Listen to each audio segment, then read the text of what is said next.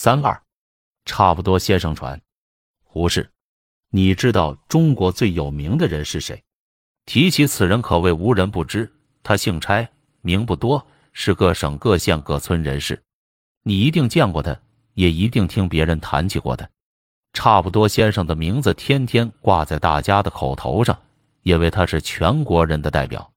差不多先生的相貌和你我都差不多。他有一双眼睛，但看得不很清楚；有两只耳朵，但听得不很分明；有鼻子和嘴，但他对于气味和口味都不很讲究。他的脑子也不小，但他的记性却不很精明，他的思想也不很细密。他常常说：“凡事只要差不多就好了，何必太精明呢？”他小的时候，妈妈叫他去买红糖，他却买了白糖回来，妈妈骂他。他摇摇头道：“红糖白糖不是差不多吗？”他在学堂的时候，先生问他：“直隶省的西边是哪一个省？”他说是陕西。先生说：“错了，是山西，不是陕西。”他说：“陕西同山西不是差不多吗？”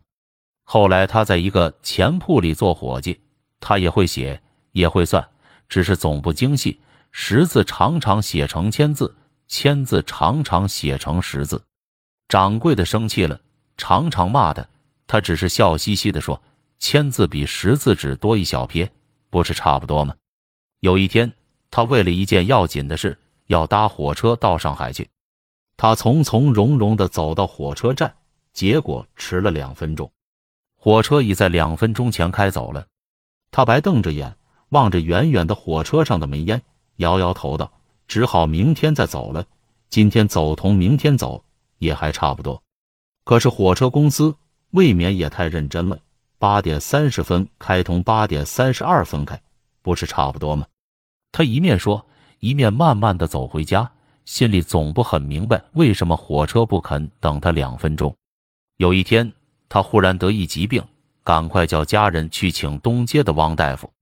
家人急急忙忙的跑去，一时寻不着东街汪大夫。却把西街的牛医王大夫请来了。差不多先生病在床上，知道寻错了人，但病急了，身上痛苦，心里焦急，等不得了。心里想到：好在王大夫同汪大夫也差不多，让他试试看吧。于是，这位牛医王大夫走进床前，用医牛的法子给差不多先生治病。不上一点钟，差不多先生就一命呜呼了。差不多，先生差不多要死的时候，一口气断断续续的说道：“活人同死人也差差差不多，凡事只要差差不多就好了，何何必太太认真呢？”他说完这句格言，方才绝气。他死后，大家都很称赞差不多先生，样样事情看得破，想得通。大家都说他一生不肯认真，不肯算账，不肯计较。真是一位有德行的人，于是大家给他取个死后的法号“圆通大师”。后来他的声名越传越远，越久越大，无数人都学他的榜样，于是人人都成了一个差不多先生。